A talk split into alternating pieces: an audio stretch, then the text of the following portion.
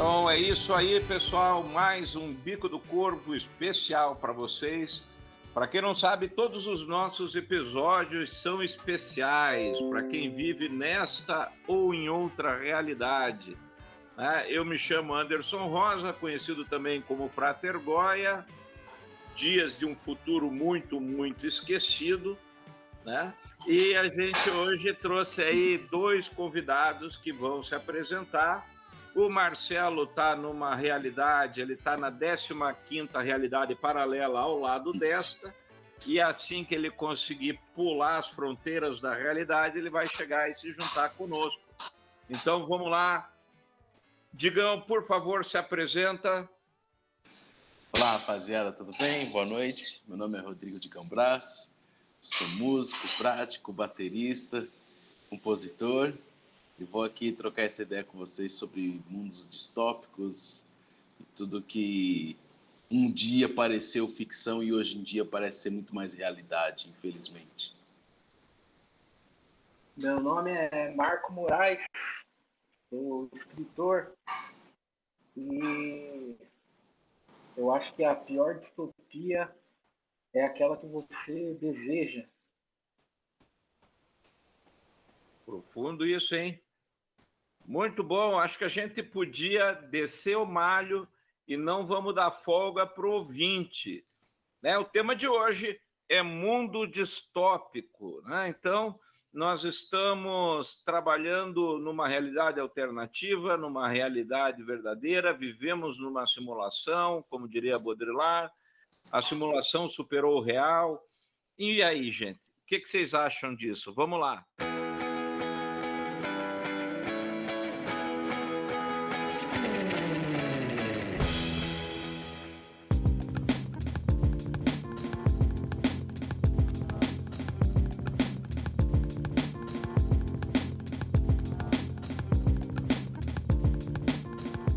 Favor, Marco.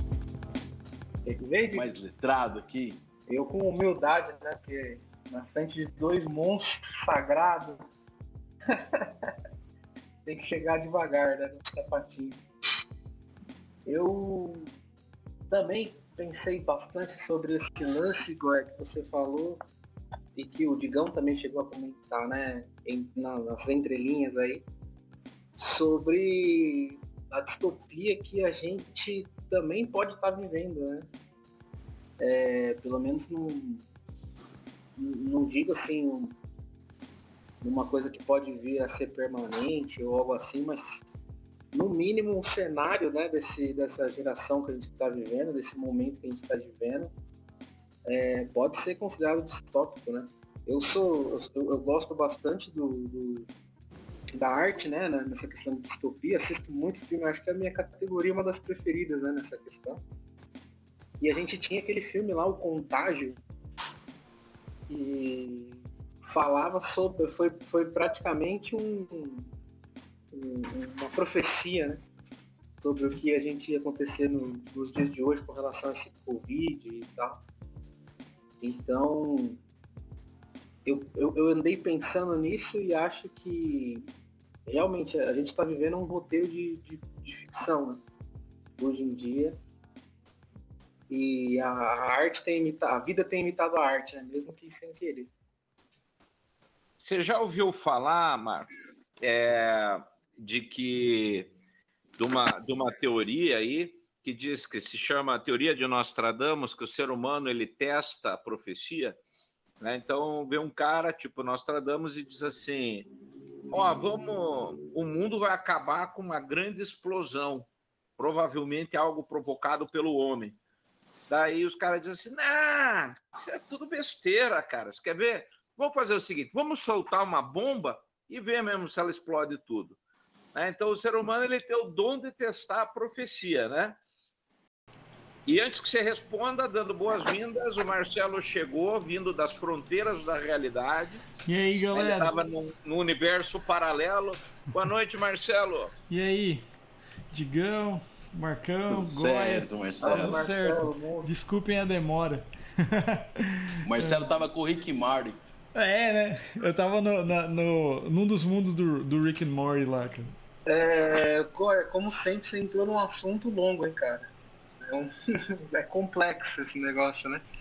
Porque é, eu entendo a teoria de, de Nostradamus, assim, meio que é, é, quase que um ciclo entre você dizer e isso acabar acontecendo, né? É que eu, eu tenho uma questão com esse lance, é um, é, essa teoria e ela, ela tem muitos nomes, né? É, você conhece, você sabe, é o positivismo, é, lei da atração, é, própria fé, entre outras coisas, né? Que, cara, eu acho que quando a gente verbaliza muito e faz de uma ideia alguma coisa muito real, ela é dita muitas vezes, isso acaba atraindo essa ideia para a realidade. Né? Então, não sei se é isso, eu estava falando até, Marcelão, sobre a gente a gente está vivendo né, uma distopia, né? Um assunto que ia acabar saindo de qualquer jeito. E como aquele. Eu, eu digo que sou fã né, de filmes de, de distopia e tal. É, escrevi uma, inclusive, então já viu é, é a questão de, do filme, o Contágio, né? Sim. É um filme é muito real. E, tal, e praticamente descreveu né, o que a gente está vivendo hoje. Então, é, por mais que acho que distopia é, a palavra caracteriza alguma, algumas coisas fictícias, né? Uhum. Eu acho que não real. Eu acho que a gente deveria mudar aí a, o dicionário e colocar também que uma distopia pode ser sim real, por que não? É, com certeza. É, deixa eu. Eu peguei o bonde andando aqui, né? mas assim, o Contágio é, eu não vi ainda, mas eu sei que quando começou a pandemia foi um filme bem falado porque ele falava de uma epidemia que estava rolando, de uma gripe e tal. Eu lembro disso aí. Mas a gente não pode. Não dá. Tipo assim, final do ano agora lançaram aquele Não Olhe para Cima que foi um filme escrito meio. O roteiro é de 2019, né? Antes da pandemia, então. Mas ele descrevia. É, é, a ideia era atingir o. Vamos dizer assim, falar sobre o aquecimento global e outras coisas, né? Mas é, ele casou certinho com o que a gente está vivendo hoje. Que o que a gente vive hoje. Desculpa. No. Tanto aqui no Brasil quanto no mundo. É, é, é uma distopia, cara. É, no geral, assim, se for ver, sabe? No, no em tu, todos os, os, campos, né? Tanto no campo da saúde quanto na política e outras coisas, cara. A arte mesmo, eu tava vendo. Pô, foi. Lei Rouanet, por exemplo, que quem conhece, tem um monte de mudança, assim. Tem que ter mudança, mas não, não tipo, regredindo no que foi conquistado, sabe? Mas altas coisas. Então acho que, que, que, trazer esse assunto sobre distopias, né? A gente sempre pensa em filme, sempre pensa em série, né? Mas trazer isso para o nosso cotidiano e para porque a gente está vivenciando é uma discussão muito importante, cara. Acho que é, provavelmente vocês estavam falando sobre essas coisas aí antes de eu chegar, mas só para mim pontuar aqui que eu acho que é super válido e bora lá falar sobre esse negócio aí de distopia. Não, a gente estava é, iniciando até, né? Não trocou muitas palavras ainda não sobre, mas é, dentro dessa ideia que você está falando, até levando para outros caminhos na questão da arte também, é, tem aquele filme Guerra Mundial Z, Sim. que é um blockbuster, né? Com, com o Brad Pitt, né?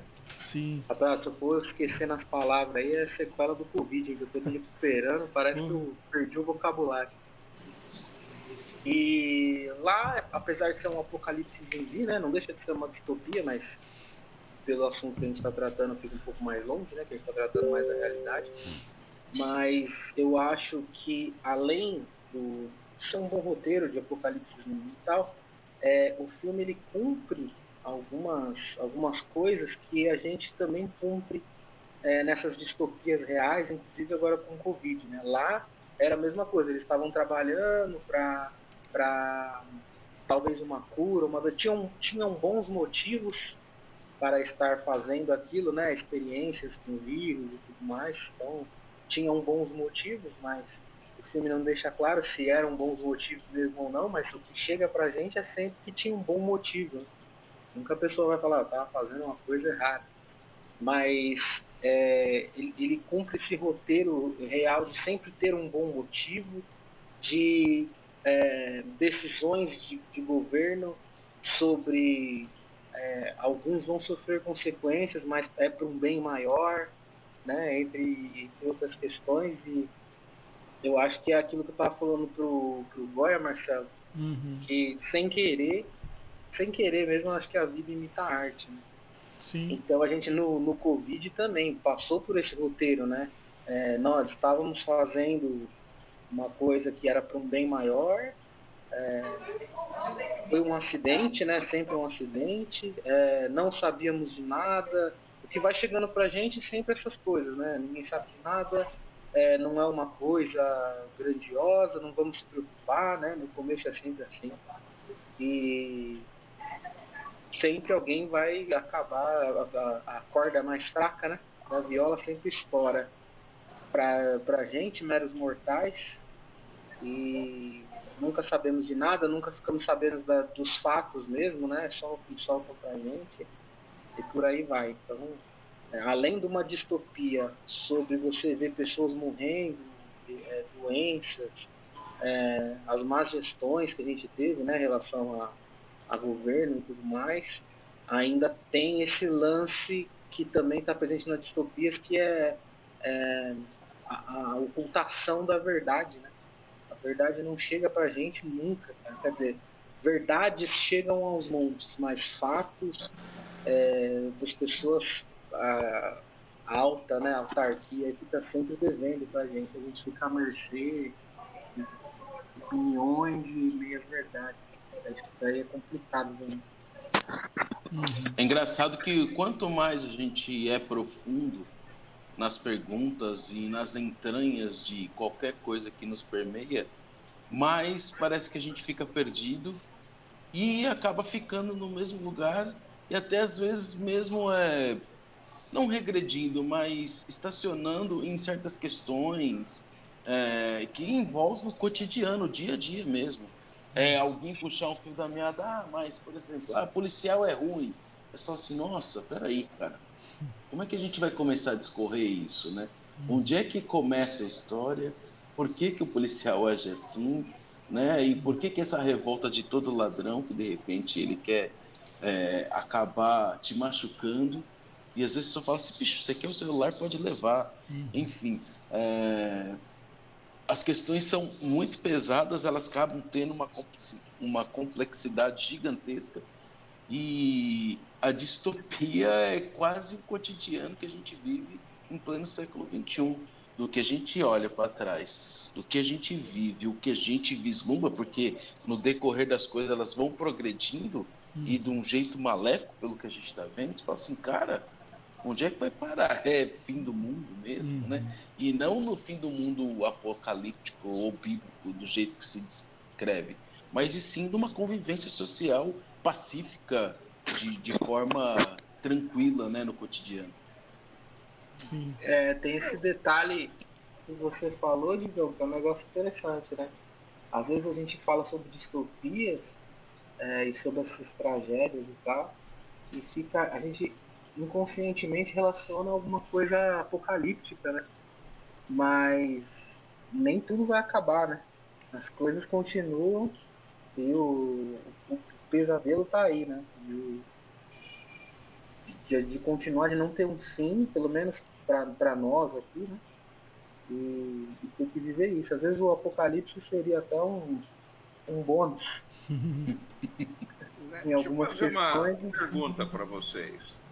É, a distopia em si, ela parte, né, muitas vezes, de uma realidade alternativa paralela à nossa ou baseada na nossa, em algumas vezes, outras vai se distanciando cada vez mais.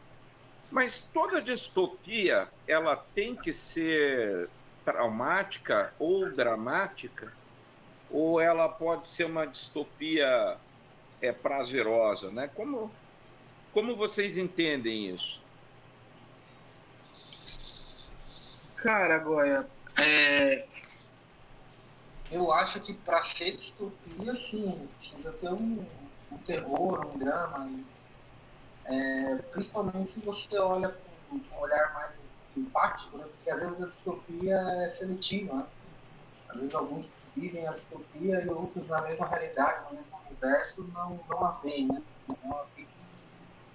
E, então, se você olhar com um olhar geral para as coisas, pode ser que você encontre menos drama menos terror, né? É, como no Covid, por exemplo, a gente, como a gente já está acostumado a ver o número lá, o número de mortes, né? Então, é um olhar de geral, todo mundo morreu, tá? aí você vê menos drama. Agora, é, a gente for das pessoas próximas nossas, né? Que a gente se livrou dessas, e todo mundo perdeu o próximo, e, então vai ter o terror, né? Se você olhar com um olhar mais, mais específico, mais empático, vai ter o drama, vai, vai ter o terror, vai ter o trauma. É, agora, questão uma distopia prazerosa, se não seletiva,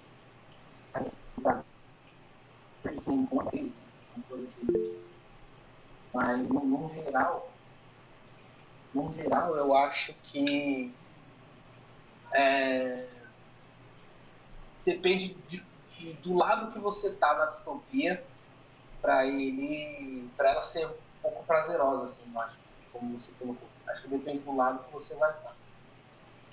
Então eu acho que para a gente acho que tem uma definição assim pegando a definição do dicionário né de distopia se a gente for ver assim a palavra tipo vai colocar mais ou menos tipo um lugar imaginário de condições extremas extremas extrema opressão sempre com, com uma, como uma coisa ruim diferente de utopia, né, que seria um sonho impossível talvez, mas que é sempre bom, né, se a gente for colocar assim, né?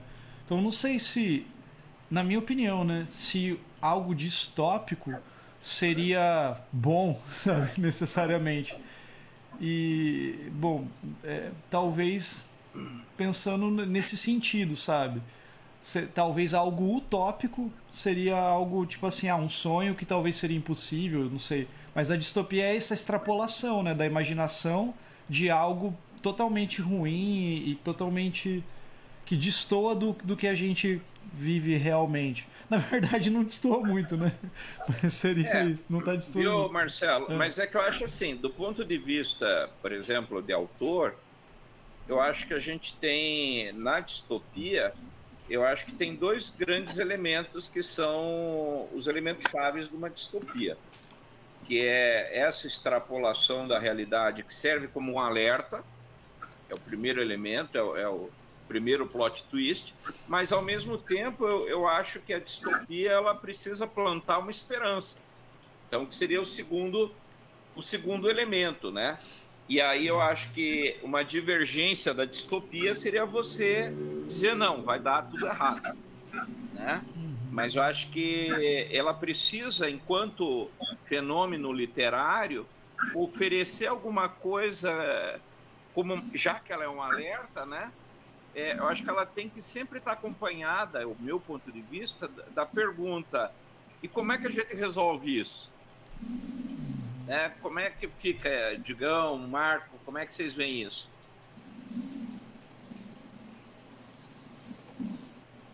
Ela é, de certa forma, realmente ela vai trazer essa como toda como toda guerra ou como toda guerrilha ou todo momento de oposição que você vira, ele é impulsionado por uma situação melhor e ela acaba na, no, na ponta ela é uma esperança, né, para quem está na guerrilha. Aquela história de quem sempre é, é oposição na verdade, ele precisa dessa situação de fricção entre as partes para que ele se alimente de uma, seja falsa ou não, esperança para ele mesmo e que isso seja algo melhor para ele, que seja naquele mundo.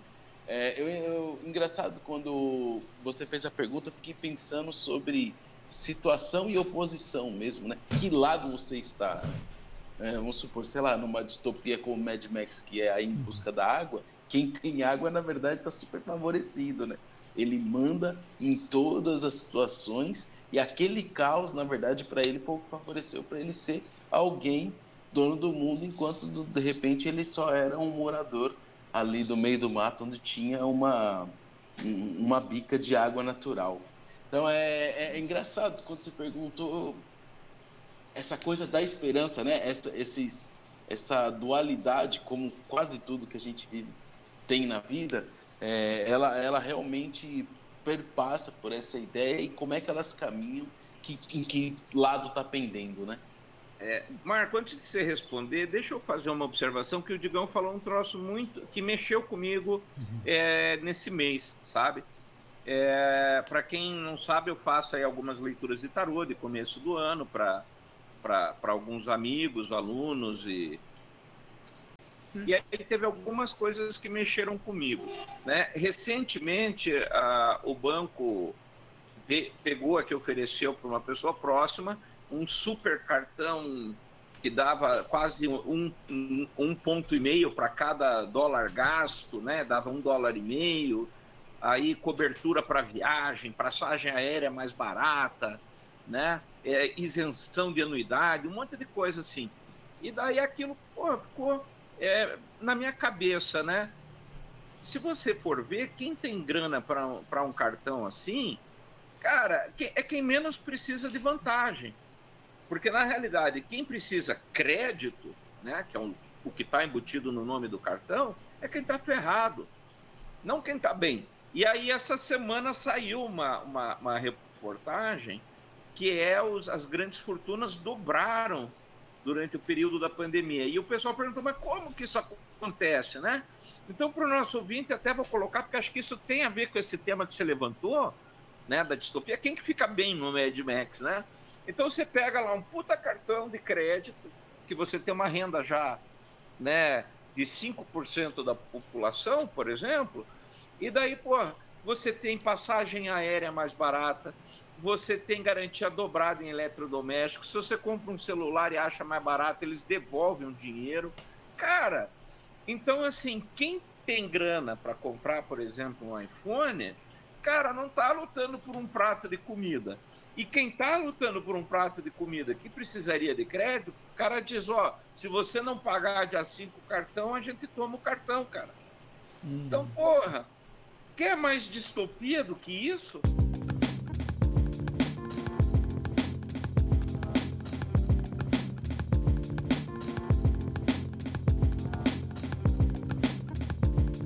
O Marcelo usou uma palavra legal que é é, no mundo distópico aí que ele, que ele viu o significado, opressão. Sim. De, de, de, deve haver uma opressão né, no, no mundo distópico e dentro disso, disso que vocês falaram, é, a questão é essa. Se, pro, se há uma distopia para quem está oprimido, não há uma distopia para o opressor. Exatamente. Né? Então, enquanto o cara precisa de crédito, porque às vezes um mês aconteceu algum imprevisto, como você falou, e ele está sendo oprimido pelo, pelo mundo do jeito que é, é o cara do é por banco, falta de trabalho? É, o cara do banco tá, tá dando risada, né? Sim. Então, eu acho que cabe, é. cabe, cabe essa questão que você trouxe. É, sim, existe certo prazer numa distopia. Hum, né? Tem outro lado, né? Do, do, opressor, né? É, e aí as uhum. pessoas ainda têm dificuldade em pensar, por exemplo, está virando quase um, um, um, podcast meio político, sócio político, mas acho que não tem como desmembrar. Fugir, né? Mas se você para para ver, isso é privilégio. Alguém diz, eu não sou privilegiado. Porra, você sabe quanto que eu pago de cartão todo mês? Cara, você, tem você dinheiro. paga de cartão, o que você paga de cartão sustenta três famílias. Uhum. Né? Então, assim, então você é privilegiado. Porra, né? Uhum. Tenha consciência disso. E aí ontem eu usei, inclusive, para um amigo meu, eu falei isso. Falei, cara, sempre que tem alguém rindo, do outro lado tem alguém chorando. A risada de um é a lágrima do outro, é. né? Em diversos sentidos, né? Você está super bem porque ganhou uma promoção do teu trabalho e deu a promoção. E, e, de quem era aquela vaga? Se aquela pessoa foi mandada embora pela pandemia e você subiu de cargo? Não tem o que fazer. Né? Hum. Não é? É engraçado, mas a vida é esse quebra-cabeça aí mesmo. Sai uma peça para poder entrar outra, né? Uhum. Tem como você colar uma peça em cima da outra. E você falou, talvez o podcast tenha tomado alguns assuntos políticos, né? Está virando um tema político. é, desse, dessa ideia que o Digão falou sobre uma distopia que não, a não é apocalíptica, né? Existe alguma em que não existe um governo sendo, sendo beneficiado, né? Tem o The Handmaid's Tale. Eu ia falar que, disso aí. é que, porra, cara, só o governo que ganha ali e pronto, né? Então não é. dava para falar de distopia. Eu, eu tava esperando. Eu tava esperando alguém citar essa palavra que eu tô querendo falar disso aí com o Digão já há um tempão, cara. A gente assistiu, e falei para ele, mano, precisamos falar sobre isso, cara. Mas assim, eu ia, eu ia jogar pra gente falar sobre isso daí, cara. Porque assim, a gente tá falando de distopia, e muitas vezes a distopia tá relacionada com extremos, né? No sentido de é, apocalipse, é, falta de não sei o quê, que, que, que realmente vem isso na cabeça, né? É, vírus e tal. E no Handmaid's Tale, a, o negócio tá tão. É, tem a ver com uma, um vírus, alguma coisa assim, vamos dizer assim, social que aconteceu lá. Que, mas assim, que o, o pior do negócio é como a sociedade está vivendo dentro de uma realidade tipo bizarra, né? Tipo assim, numa realidade que priva as mulheres, é um negócio bem forte nesse sentido que me lembra assim outras coisas mais antigas, por exemplo, 1984. É, tem um outro livro dessa dessa mulher que escreveu Handmaid's Tale que virou série também, que eu não lembro o nome agora, mas é de uma menina que, que mora numa casa e ela é tipo a governanta da casa e ela é meio abusada pelo. Sabe, eu, eu não lembro o nome, eu tenho que procurar isso aí, mas também te, traz essa temática. Mas é assim, daí é um tipo de, de, visu, de vislumbre assim distópico sobre algo que não é um apocalipse, né? Algo que é mais uma, ideo... uma coisa de ideologia, né? Então, por exemplo, no Handmaid's Tale lá, é... já você fala aí, diga no Handmaid's Tale. no Handmaid's Tale tem toda essa ideia de ah, uma sociedade, né? Que acredita numa coisa, que tem, tem hierarquia, que tem toda aquela pirâmide, né? Aquele negócio. E, cara, olha, olha como que é, é, isso não, não. Tipo, eu tenho medo de algumas coisas desse sentido acontecer, cara. Tipo assim, eu assisti recentemente o Marighella, por exemplo, o filme. E, cara, como eu fiquei com medo daquilo ali, pô, tá tão próximo de acontecer. Aquilo ali que aconteceu com Marighella, tipo assim, se a gente pegar, por exemplo, a, a vereadora, a, ai, como que é o nome da. Manuela, né? É Manuela, né? Que foi, Marielle. Que, Marielle, né? Marielle. Tô confundindo com a Manuela Dávila.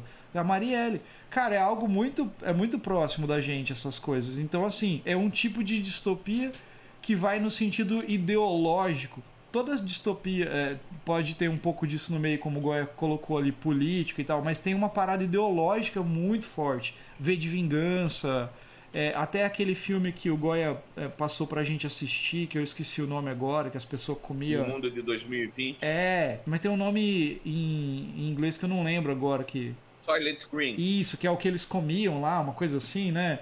Que era uma parada bizarra, cara, assim, daí a pessoa tinha toda aquela visão de, ah, eu vou morrer, vou para um lugar melhor, e na verdade não era nada disso, né?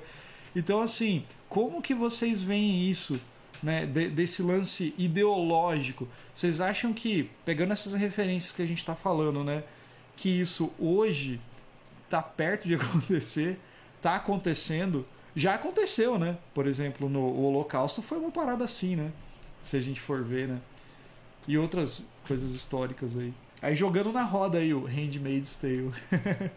ah, eu acho que esse lance do Handmaid's, por exemplo, ele traz até uma coisa que, meu, não é muito longe é, nem de data e nem para nós brasileiros, né, que a gente viveu nos anos 30, a eugenia no, no, nos morros, é, na cidade do Rio, que hoje deram origem às favelas, que agora são morros, e com todos os problemas que a favela traz para uma cidade, né? Então, é isso que assusta no handmade, e é, é, é essa, essa coisa velada do clear uhum. que você traz para uma sociedade que é o mais assustador. E quando você vê a coisa distópica que a gente está imaginando na utopia, tudo quebrado, tudo em ruínas, ok, é o, é, o, é o fim mesmo, é um recomeço e tem esse lado bem, esse lado ruim e esse lado bom. Mas quando a gente vê algo como o Handmaids que vai comendo pelas beiradas e usa de vários artifícios, inclusive político, para justificar por cima de leis e coisas do tipo. E aí sempre por trás o que está é dinheiro, é armamento é, e controle, seja ele qual, qual for, e ali no caso, controle sobre mulheres, né? Hum. Para uma coisa de natalidade, assim, é, é, é muito. É, é, é muito maléfico a ideia para que, por exemplo, a escritora reúna tudo num só, é, condensado num, numa só prática, que seria um Estado dentro do Estado em si, uhum. e a vida transitar isso é, com as maiores justificativas possíveis, inclusive. Né? Nessa última temporada do Handmaid's, que ele ficou muito mais político do que mostrando a vida cotidiana da cidade, uhum. você fala assim, nossa, e a coisa é muito mais além, porque a gente vive isso nos órgãos é, não governamentais e governamentais que regem o mundo, né? Essas reuniões de cúpulas de G8, G20, reuniões com a ONU, é, direitos humanos, enfim, são tantas coisas que, que permeiam essa vida cotidiana e esse é o que dá mais medo, né? Então, por isso, quando a gente fala é, do, de repente do governo vigente de como as coisas estão sendo é, encaminhadas, é, é, o que mais nos assusta, porque a chave pode virar muito rápido e a gente de repente está num buraco sem fim que pode demorar 10, 15, 20 anos para isso conseguir é, ter uma melhoria mínima, né? Uhum. deixa eu só fazer um parênteses rapidinho, Marco, só para o ouvinte nosso, é, a gente está falando da, da série Handmaid's Tale, né? Para quem não conhece, tem uma série que é baseada num livro da Margaret Atwood, uma coisa assim, que é O Conto da Aya, né, o título brasileiro. Então, aqui é um livro que fala exatamente disso que o Digão falou, que é no, te, teve uma epidemia de um vírus que meio que é, reduziu a, a, taxa de natalidade né, da, da, população. Então, os homens e as mulheres não, não passaram a ser inférteis, alguns, e eles e, e criou-se uma sociedade dentro de um estado né, americano, vamos dizer assim, se passa nos Estados Unidos, para onde tinha um, um cunho religioso, ideológico muito forte, conservador, onde algumas das mulheres eram as aias, né, as escravas, para gerarem filho, né, por exemplo, para as mulheres e para os casais que tinham dinheiro, geralmente a, grana, a galera que tem muita grana que estava no comando. Então é mais ou menos isso que acontece na, no Handmaid's Tale ou Conto da Aya. E a outra série que eu falei, eu, eu pesquisei aqui, é Alias Grace. Escreve Alias Grace que é uma série também de um livro da, da Margaret também, que, que mostra um pouco de, de, de violência feminina, todo, todo esse assunto que, que, enfim, é uma bosta, mas a, a gente tem que falar sobre isso. Mas fecha parênteses. na, no, no, na série The Handmaid's Tale tem uma, um episódio que as aias estão conversando lá, né? E eu não sei mesmo se, a, se é a Elizabeth Moss, né, que é a protagonista que fala, ou alguma delas, elas falam uma frase tipo assim, é, mais ou menos assim, eles fizeram as coisas devagar e nós não vimos. Eles fizeram uma coisa por vez e aí a gente não acordou. Olha aí. E como que age o sistema político? É, isso tem inclusive, Marcos, no, no, naquele livro também do Deus do céu, do lado do Felipe Cadic, né? Do Homem do Castelo Alto, né? O Homem do Castelo Ele, Alto. começa com, esse, com, esse, com uma situação muito parecida assim, né? A gente foi deixando e quando viu né, o medo... É, é exatamente, né? bem lembrado, bem lembrado, é verdade. Bem lembrado mesmo. E eu, é. eu, eu, eu começo a entender que é, o conto da Aya não está contando nada senão uma visão um pouco diferente da realidade de uma coisa da, da autora no caso de uma coisa que acontece cara. o sistema político ele age assim ele vai dando um passo de cada vez chamando atenção dando aquele engodo né dando aquele drible do Ronaldinho Gaúcho e quando a gente vê já foi cara o Digão falou de eugenia a gente pode falar para escravidão em que uhum. momento uma meia dúzia de branco, que era meia dúzia, perto do, do, do tanto de preto que tinha no mundo, é, em que momento, cara, os caras conseguiram apagar a história de, de alguém que era a maioria, que estava aqui mais tempo, entendeu? E que momento foi esse? É, é essa questão, é um passo de cada vez. Não existiu um evento é, no mundo, num dia específico, como o 11 de setembro, por exemplo, onde os brancos dominaram os negros. Não existe esse dia. Isso vem de dia após dia, cotidiano a cotidiano. O cara vai indo devagar, devagar, devagar. Quando vê, já foi. Então, The Handmaid's Tale não é nem só entretenimento, e eu acho que, que é pouco mesmo. Ele é um, um alerta pra gente, né? De, é. de como o sistema político funciona. É, e acho que vale a pena, o Digão falou muito bem na, na questão da eugenia, né, que vem por influência, inclusive, da Helena Petrovna Blavatsky, é, quando ela fala a teoria das raças puras, né? Então, que você começaria com o povo azul, que seriam é, os esquimós, depois você passa a raça negra, depois você passa o vermelho, né, que são os índios, né? Aí os amarelos, né, ali da Ásia, e daí a raça branca ariana perfeita, né? Então a Blavatsky ela bota lenha ali é, para incentivar, né? Quem fala muitas vezes só do nazismo é, se esquece que houve também no Brasil é, grande influência disso. É, inclusive assista um filme chamado Menino 23, um documentário fabuloso é, que fala sobre é, uma fazenda é, daquele movimento integralista tal, bem perigoso, sim, muito ligado ao nazismo. É, não vou dar spoiler, assistam, procura, acho que encontra inclusive no YouTube para ver, tá? E, e isso tem influen, influenciou também alguns autores, não sei se vocês conhecem, de uma linha de pensamento chamado perennialismo, né? Que daí você tem como, como é, principais mentes ali, você tem o René Guénon, que começa isso, uh, o Fritjof Schuon, o Júlio Zévola, né? Júlio Zévola era o cara que foi um, um dos idealizadores é, que ajudou o fascismo na Itália, né? Então, assim, é uns cara perigoso. E, e o próprio Guénon, quando você pega a, a, a, teoria toda dele, se você ler toda a obra do Guénon, você vai entender que só existem quatro saídas para sua alma. Você vai virar muçulmano, você vai virar judeu, você vai virar católico. É... Eu falei muçulmano, né? É muçulmano, é judeu, católico, e daí ele dá, e, e dá uma outra lá, que agora não lembro. E então o Guénon ele fecha os becos e ele tem muita afluência, então ele fala que tudo isso vem de você amarrar uma tradição perene, né? Por isso que é o perennialismo. E daí você vai, então vamos vincular, vamos trazer a raça pura, a raça ariana, né? Eles vêm muito em cima disso, assim. É, e isso desembocou em movimentos dentro é, no século XX e hoje, né? Se você vê hoje, nós temos dois é, grandes representantes, que é a extrema direita, uhum. né? Fortíssima e o QAnon, né? Esse pessoal aí que mistura tudo né? Faz uma sopa. Conheço terra plana.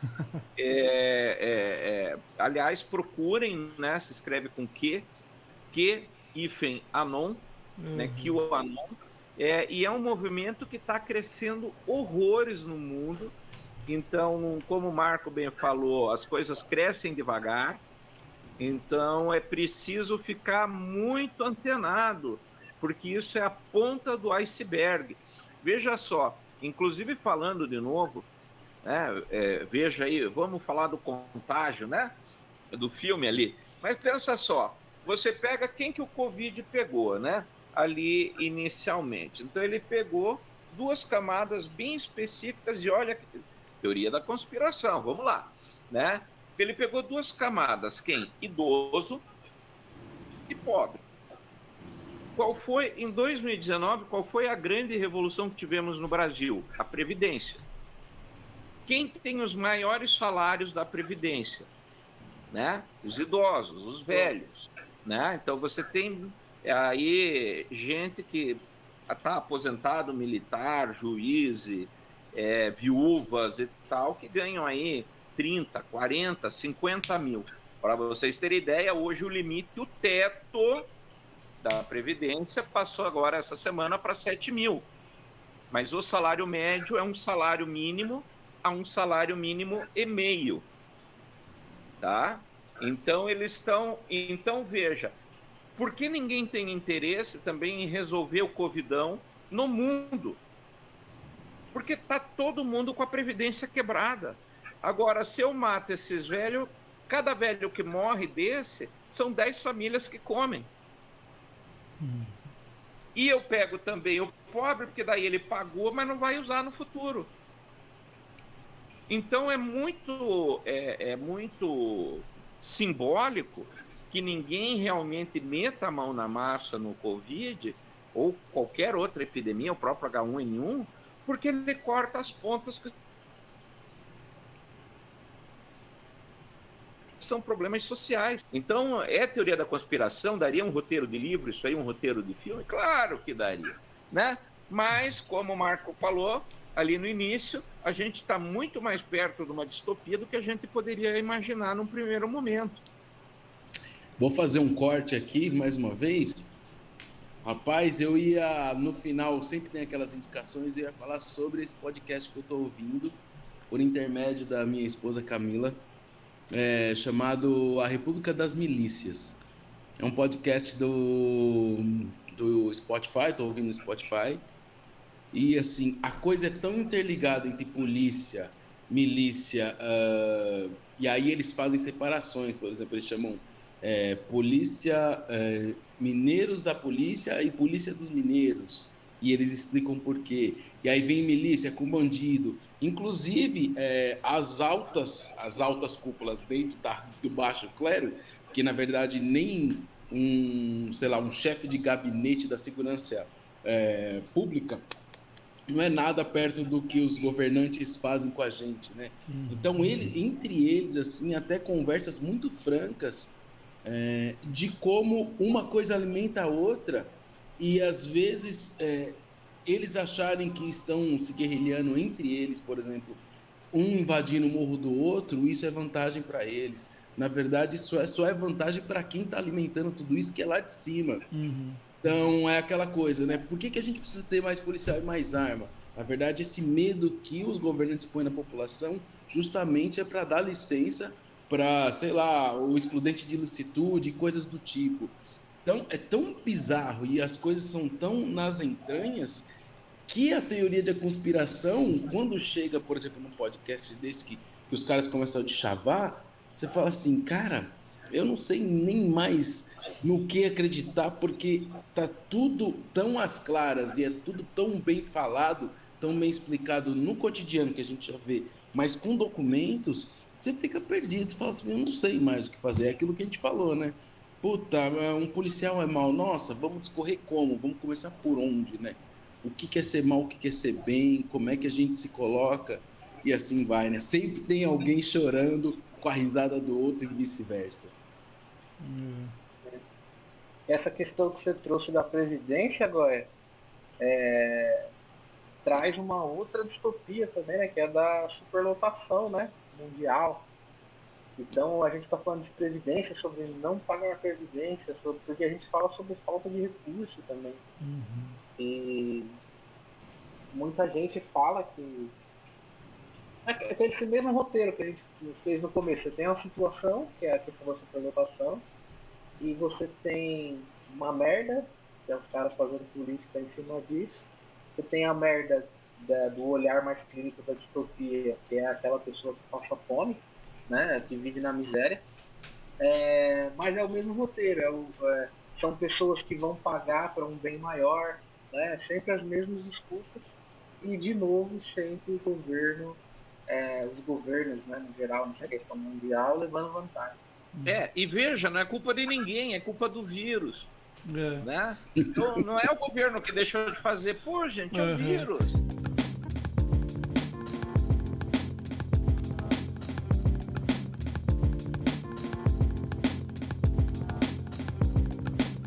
Esse lance que você colocou aí, Marco, tem um livro do Dan Brown.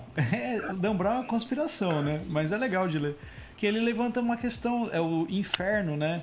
Ele levanta uma questão disso aí, que tem tudo gira em torno de, de que um cientista ele calcula lá que, pô, população o mundo não vai suportar tanta gente no mundo, a gente precisa dar um jeito de limitar. Que é o efeito Thanos, né? Vou instalar aqui o dedo e tirar metade da população porque vai faltar recurso. E é bem. E o isso. argumento dele era bom pra caramba. Então, né? é, é, não é ruim, né? Assim, só que, né? O, o foda é que nem o Goya falou ali depois. Porque é, é fácil de culpar, né, alguma coisa, né, cara? Mas, tipo assim, pô, esse vírus tá aí e tal, mas é, tem muito velho, a gente tem que, sei lá, fazer alguma coisa.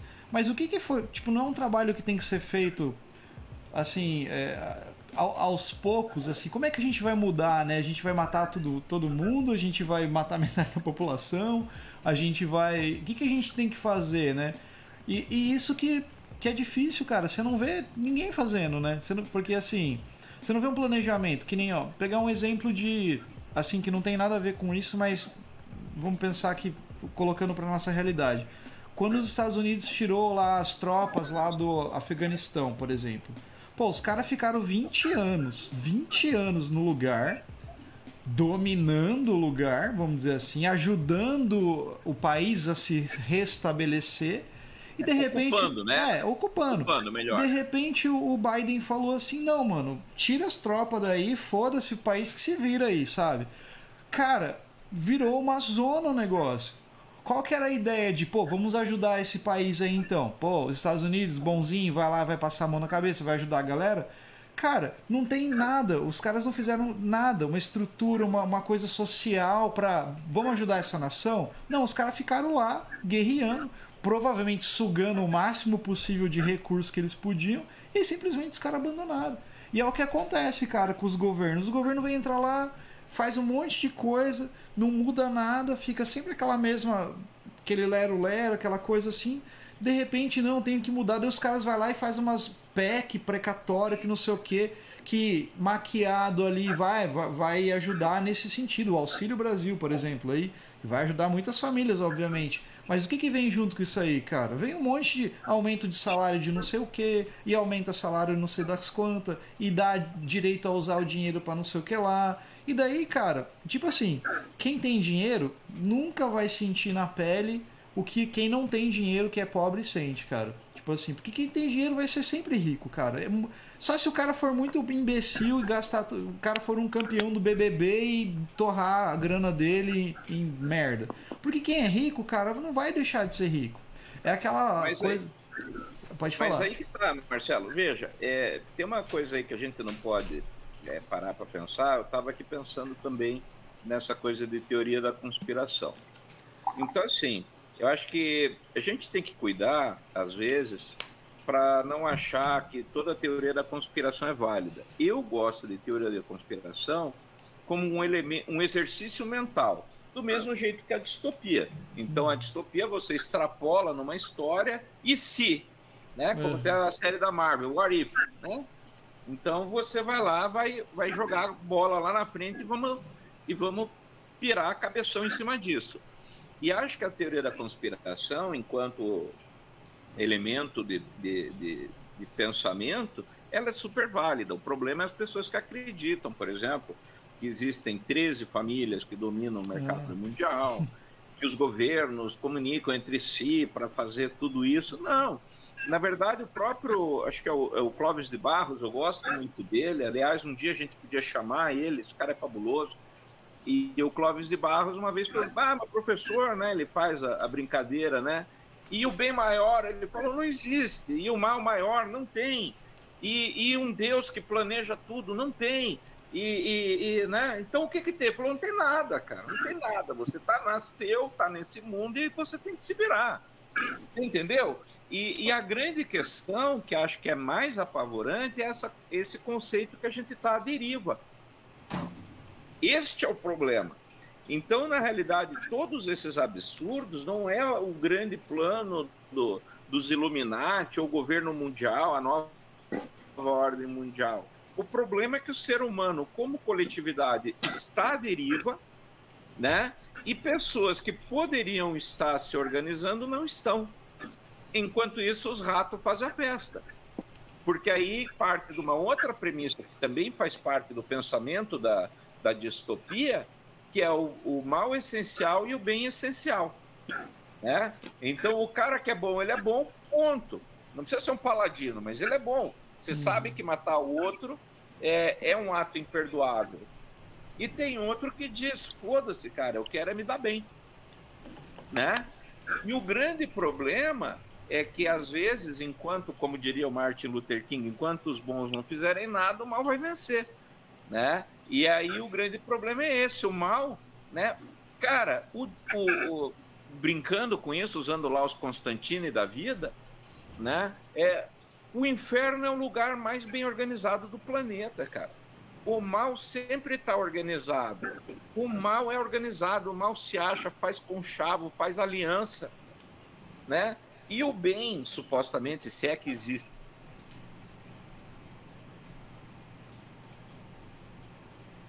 é um frouxo.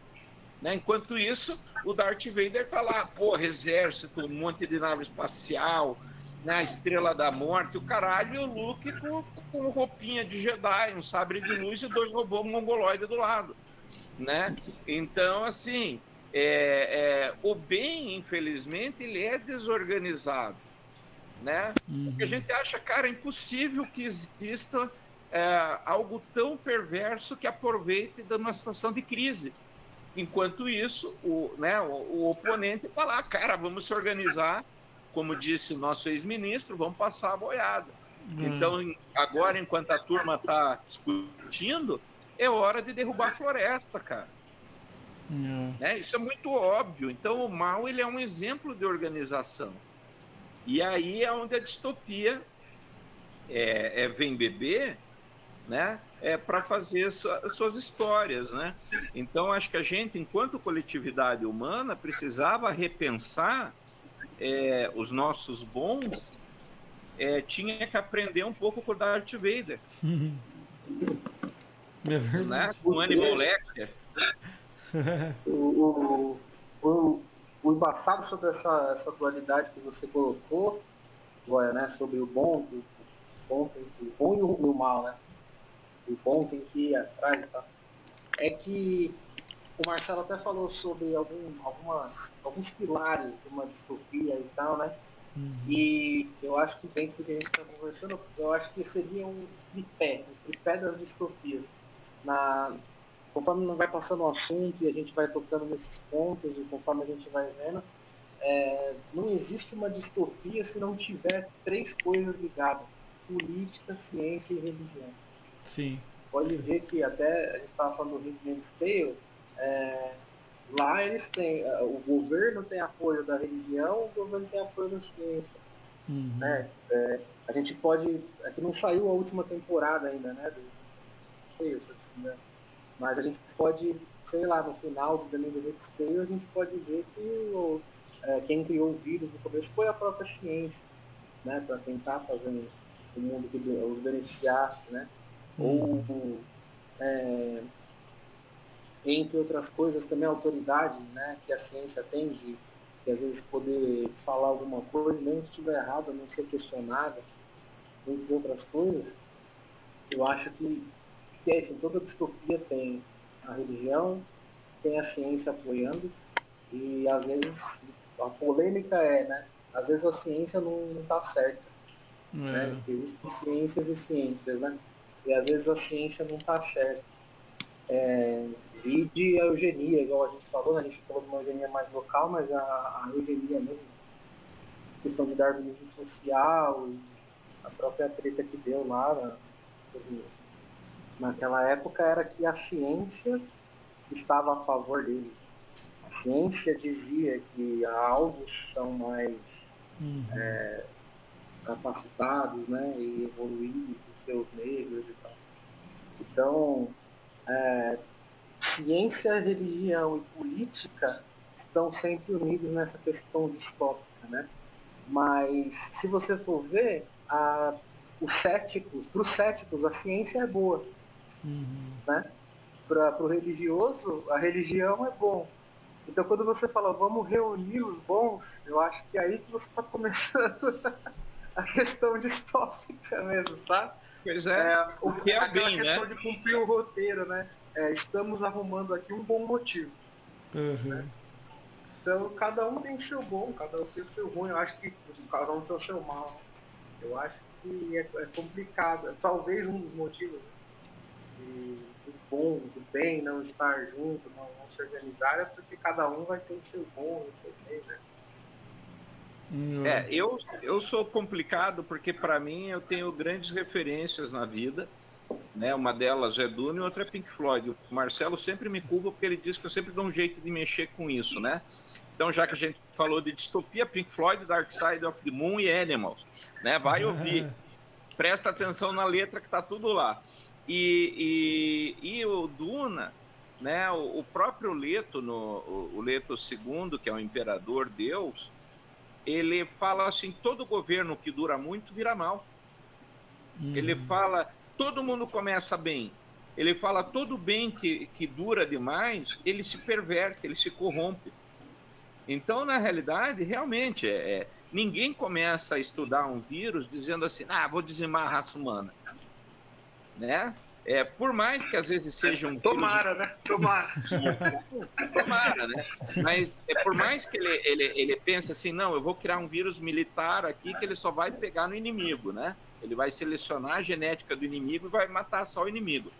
Mas ainda assim, ele pensa né, num bem maior que é proteger a sua, o seu território, né? Ele não está apenas pensando o mal pelo mal, vamos matar né? Ele tem um, um, um, vírgula, né? Vamos atar vírgula, nossos inimigos. Né? Então tudo começa bem. E o problema é que é a subversão do bem, princípio do yin yang, é o mal. Né? Então, e daí você perde. É, é, é, a, é a fórmula padrão da distopia. Uhum. Começa uhum. flores, começa tudo lindo até que até a página 2. Uhum. A gente a gente comentou sobre, sobre o, o filme do menino aí, Marcelo, que você falou. O. Marighella. Marighella, aham. Uhum. A gente falou sobre o Marighella, né? E eu vejo bastante nessa questão dos filmes nacionais e algumas coisas também, né? De filme pra fora e tal.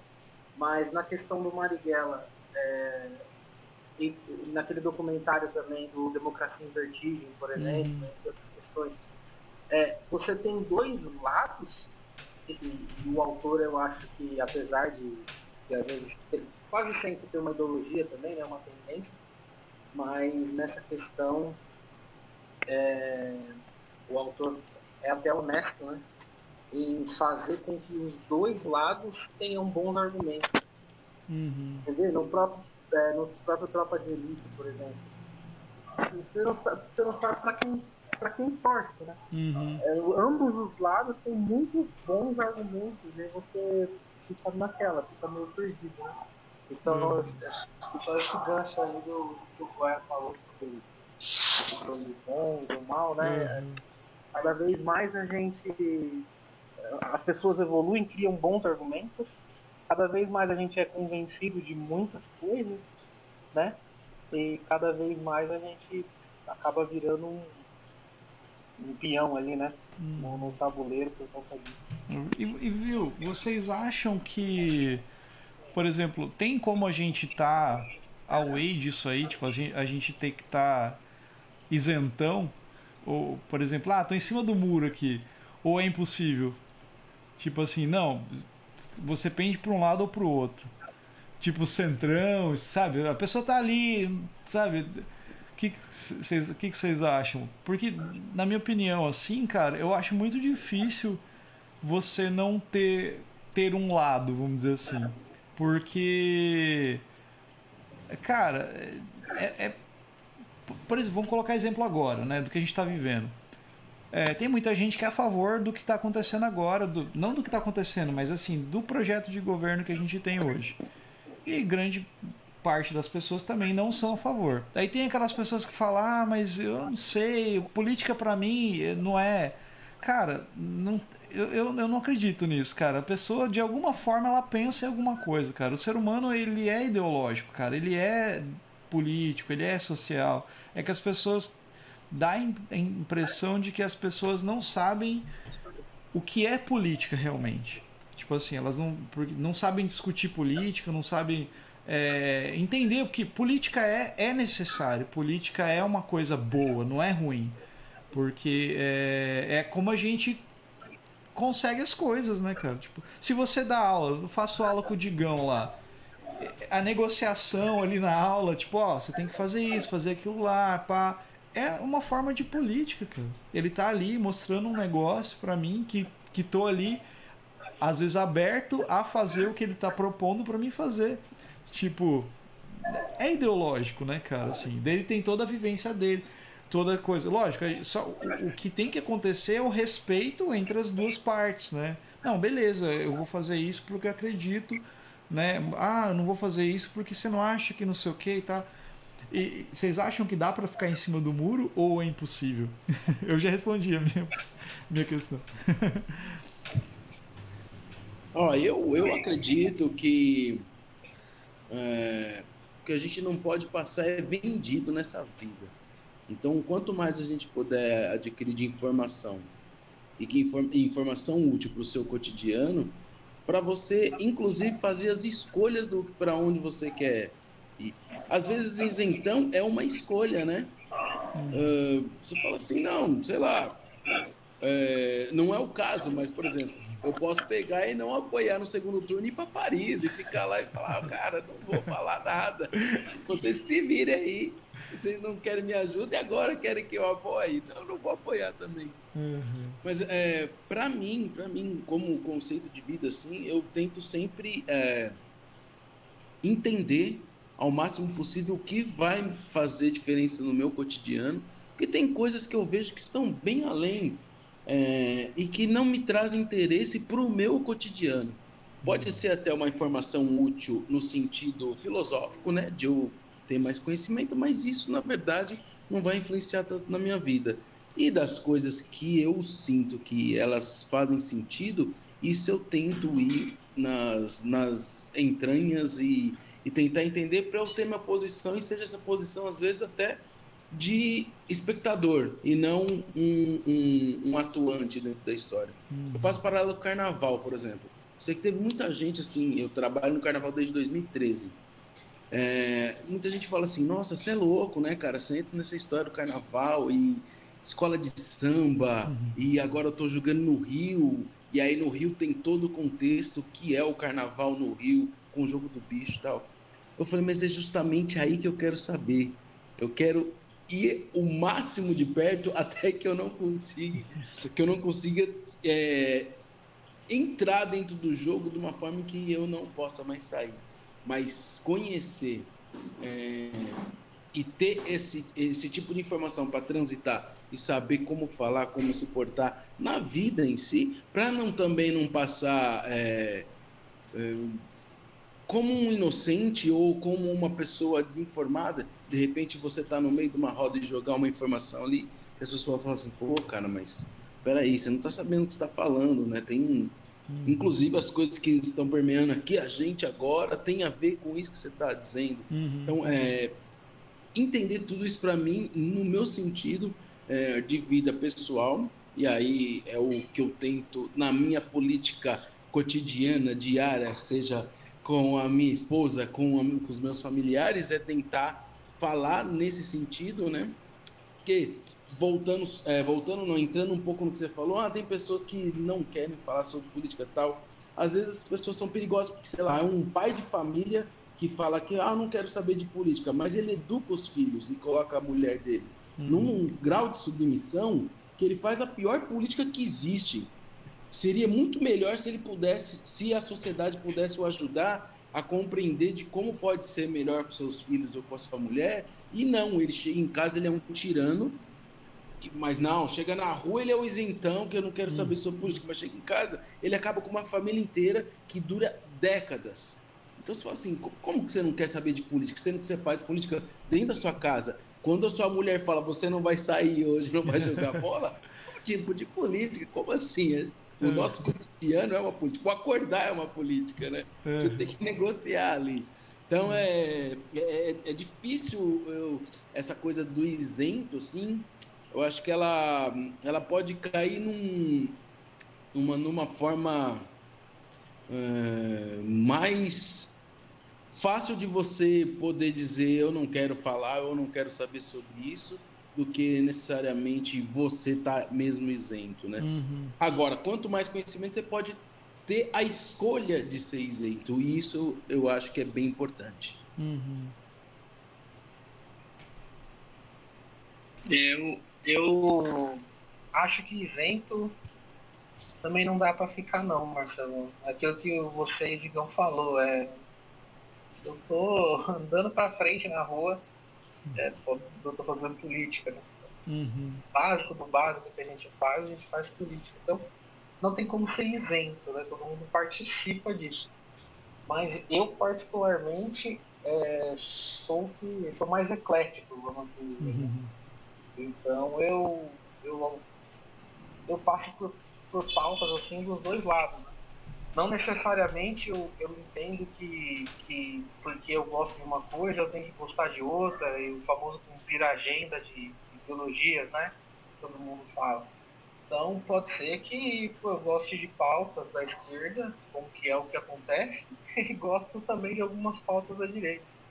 Meu Instagram tem Eduardo Jorge, Bolsonaro tá ligado? Uhum. No Instagram tem todo mundo. É, é Glaze Halfman e Joyce Halfman, tá tem, todo, tem todo mundo no, no, Instagram. Então eu acho que, que é necessário, porque assim, cada, cada coisa é, é, é muito específica, né? Cada pauta é muito específica para um, um público. Né?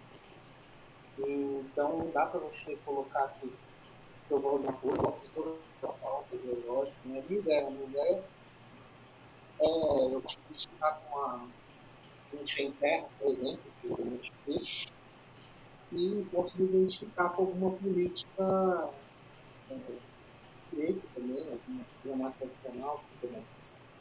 Né? E eu também, eu sou um que gosta muito do comportamento, tal, tipo, é, muito, né, gosto de estudar psicologia e tal é, sou terapeuta, né? E eu acho que tem esse olhar também psicológico é muito empático. Então, talvez individualizar, né? Eu, eu falo pro, pro, pro Digão que eu não gosto de generalizar nada, né? Às vezes ele já me pegou num pulo ou outro generalizando. Uhum. Mas aí ele come meu topo. Ele fala, ah, tá generalizando. Fala que não gosta de generalizar. é, mas é, eu acho que é, é, é, como é muito individual, né? Cada questão, cada, cada pauta é muito individual. Eu acho que dá para você olhar coisa por coisa e montar a sua própria linha de raciocínio, né? Porque é, é igual você falou, tem a, a política é, tá em tudo e tal e tudo mais, né? Mas a gente vem de gerações que não vê a política como ela deveria ser, uhum. né? A política como ela de fato é. E são duas coisas diferentes. Eu acho que a gente devia até tentar mudar de nome. Né? mas eu acho que isento não, Marcelo, mas eu acho que eclético. Não, não posso dizer que às vezes é um centrão, porque às vezes eu acho, por exemplo, que o MTST às vezes eu acho que quando o cara não tem voz, o cara tem que fazer um barulho mesmo. Ele tem que chamar atenção de alguma forma. Né? Então depende se estão fazendo uma coisa direita ou não. Uhum. A igreja fala a questão correta, né? Mas eles estão fazendo o barulho deles. Eu, eu, eu, concordo. Então não é uma pauta sem de centro, né? É uma pauta bem esquerda, por exemplo. E eu posso também, igual eu falei, apoiar alguma coisa de direita ali criar meu próprio raciocínio. Uhum. É, eu, assim, eu acho que quando a gente pensa nisso do, do isento, né, o isentão, eu acho que temos que tomar é, cuidado com algumas coisas. Primeiro, uma coisa é aquele que se omite, né, de qualquer participação. O cara que diz, não, eu, né, quem não toma partido nenhum tem que acaba seguindo a maioria.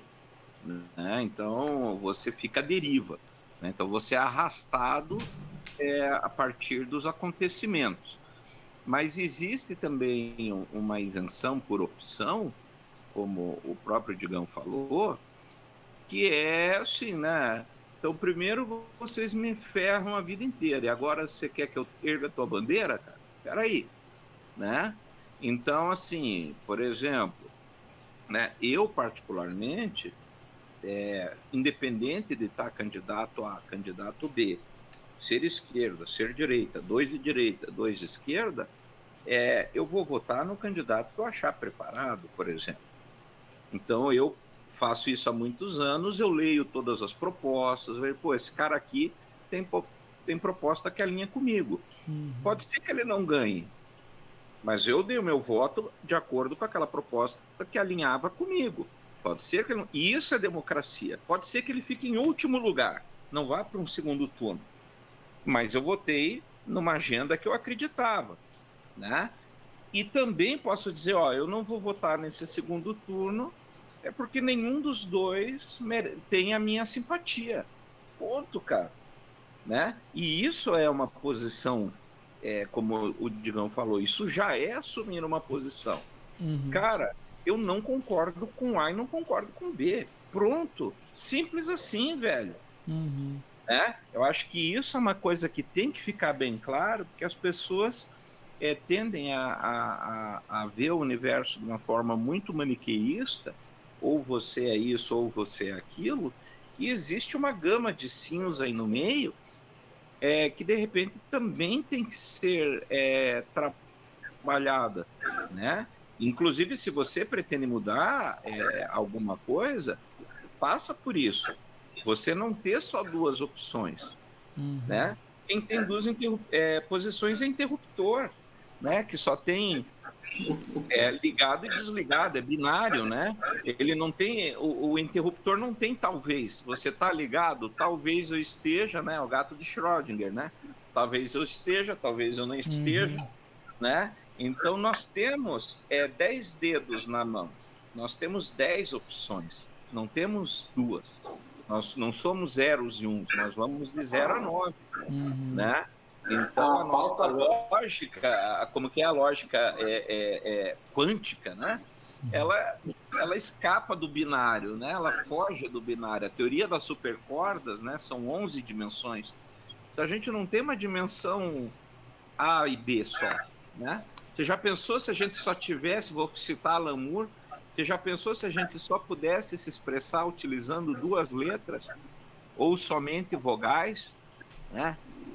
né? A gente aqui tá no meio, né? É, você toca alguma coisa, mas você tem três músicos loucos junto aqui. Então pensa você ter um tom monocórdio, né? Fica ali, né? Blém, blém, blém, né? Então, nós temos aí sete notas musicais e suas, é, é, é seus semitons aí para a gente criar todo um universo, sabe? A, a gente tem um alfabeto com 26 letras para nos expressar. Então, não podemos nos expressar utilizando apenas duas letras do alfabeto. A linguagem é belíssima para fazer isso. A música é belíssima para fazer isso por que, que na vida nós vamos optar por ter apenas duas opções? Uhum.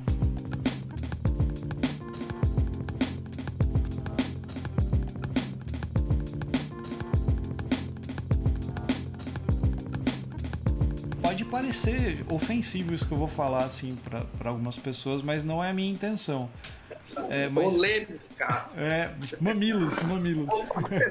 Vai, puxa polêmica. Mas, polêmica. Puxa briga, Marcelo. Mas é porque vai. dá a impressão que sempre as pessoas precisam de um salvador ou de uma salvação, sabe assim? Sempre. Por exemplo, na política, sempre vai ter aquele. Tipo, aí eu falo que é polêmico porque vai cair no sentido de meritocracia. Porque Lógico, tem pessoas que pode parecer que o meu discurso vai ser assim: ah, se você fizer, você consegue. Mas, cara, tem gente que não consegue. Não tem como você comparar a pessoa que nasceu preto, pobre, na favela, com alguém que é branco, rico, para fazer uma faculdade, por exemplo. Não é impossível, não tem. A chance que um tem, é, né? Mas dá essa impressão de que as pessoas sempre querem um salvador ou uma salvação. Então, na política, ah, eu preciso de vai vir esse cara aqui ou essa mulher aqui que vai mudar as coisas e vai ser melhor, né? Vai vir um não sei o que que não vai na religião a mesma coisa. É, tem um, eu, eu coloquei ali no chatzinho um anime ali, o Promised Neverland lá, que é um anime da Netflix, que fala mais ou menos isso. Tipo, tem um grupinho de crianças que estão no orfanato. É muito bom você que gosta dos animes aí, Digão. ele tem um grupinho de crianças no orfanato e esse grupinho é, é, tipo assim, a cada não sei quanto tempo uma das crianças é selecionada para adoção, vamos dizer assim. Só que tem uma parada muito foda, muito maior por trás que eu não vou falar aqui para dar spoiler, que é, é que, que é bizarro, sabe? Só que daí, cara, você fica naquela, elas ficam naquela de, nossa, a gente tá aqui, né, mas vai ter lá a esperança de ser adotado, da salvação, parará. E tem um grupo de crianças que querem, tipo a caverna do Platão lá, né? Um grupo de crianças que não, vamos sair daqui, meu, vamos, vamos tentar olhar além. Por que, que eu não posso ir naquela floresta lá? Por que, que é proibido, sabe? E vai essas coisas. Então, eu falei que, que pode soar um pouco polêmico, porque daí pode parecer que eu estou fazendo um discurso disso aí, de ah, se você quiser, você vai conseguir. Eu tô ligado que não é por aí, né, cara, assim, as coisas. Pois é, é né? mas falando aí na caverna de Platão, você já parou para pensar que essa alegoria ela só serve para quem enxerga. É, então. E os cegos? É, já é limitado, né? Né? É, já, ela em si já é exclusiva, né? Uhum. Mas assim, é, e pense nisso. Né? Agora eu vou te lançar uma, uma, um ponto de vista distópico dessa tua ideia, Marcelo. Uhum. E se as pessoas não querem uma salvação, elas querem só alguém para culpar? Né? Uhum. Vamos pegar aí um candidato que de repente teve uma votação tremenda nas últimas eleições. Né? E se na verdade eles não pensam nele né, como o mito do Salvador, mas como o cara assim, cara, vamos botar para quebrar. Se der merda, a culpa é dele. Uhum. É, é né? porque daí as pessoas. Não é isso que aconteceu, inclusive, na história do cristianismo, né? Não. Não. Jesus vai lutar contra os romanos. Ele vai vir para lutar, ele vai ser o zelote lá, que ele vai tocar os romanos para correr. Pô, não tocou? Cara, crucifica esse maluco aí. Esse cara sempre foi louco, ele só trouxe problema, velho. Hum. É, talvez isso também é um pouco disso que você pode que você falou aí, talvez mostre um pouco da só elevou e mostrou, tipo, fez com que caísse a máscara de algumas pessoas que pensam dessa forma por exemplo, falar de discurso de violência, né? Quando o nosso presidente entrou, né, o Bolsonaro entrou no governo, o discurso que ele entrou, assim, muito forte foi isso, né, de armar a população, um discurso bem de violência. E, cara, tipo, é, que nem o, Digão colocou uma, uma hora ali, ele falou do licitude de. Eu não lembro a palavra. É excludente, excludente de licitude. de licitude, isso mesmo. Que é você poder matar alguém, vamos dizer assim, na tua profissão que você não vai precisar responder, né? Porque você tá. Né, uma coisa assim. Cara, é, é um discurso assim que. Porra, qual que é o direito que você tem de tirar a vida de alguém, né? Mesmo que seja na sua profissão, né? Então é uma parada né, bem, bem forte. Então, vamos colocar assim, por exemplo, é, isso, né, esse tipo de discurso, esse tipo de, de, de ideologia, fez com que caísse a máscara de muita gente, cara. Pô, na minha família mesmo, cara, eu escutei coisas do tipo assim. Exemplo, bem banal, mas que acontece todo dia, eu tenho certeza. E, e, e tipo assim, tenho. É, é, deve ser muito difícil para quem acontece. Digamos que uma, uma mulher tá passando na rua. Aí a mulher tá com vestido do jeito que ela quer se vestir, de saia, do jeito que ela quiser. E daí ela é estuprada. Olha o comentário de gente da minha família, por exemplo. Ah, mas também olha a roupa dela. Tipo, tipo, sabe? Porque é, é, é, totalmente errado, cara, esse comentário. Porque, porra, olha a roupa que ela tava usando. Então quer dizer que se a mulher usar uma roupa. Se ela tá na praia, então, e um cara maluco vê ela, ele vai poder estuprar ela porque ela tá de biquíni, então? Sabe, é uma, uma coisa bizarra. Uma, uma coisa que, que é foda. Tipo, você tá com a com a sua companheira, com a sua esposa, namorada, sei lá, com a sua companheira na rua e chega alguém e mexe com ela. E a pessoa fala assim: Porra, cara, desculpa, é, é tua namorada, sei lá. Aí você, porra, pede desculpa pra ela, cara, não pra mim, né? Você, tipo, né? Então, é, olha. Independente olha... dela ser sua namorada, é, ela é uma cara, que merece respeito. Exato. Velho. Então, olha como que isso, né? Como que um discurso ideológico desse jeito tira a máscara das pessoas, né? Faz com que talvez eleva, né? Tipo assim, pô, agora eu, eu tenho uma voz para mim falar isso, cara, para mim fazer isso.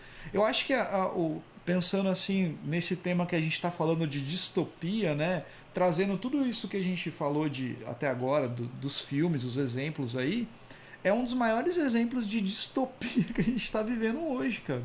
Tipo assim, é, é você ver o quanto as pessoas, muita gente é podre, cara, assim, e tem um pensamento e podre, assim, e, e isso dá medo, cara. Isso, por exemplo, dá medo de, sei lá, de você tá andando na rua, alguém poder, tipo, Purge lá, aquela série lá, o, do, do, do, do, como que é?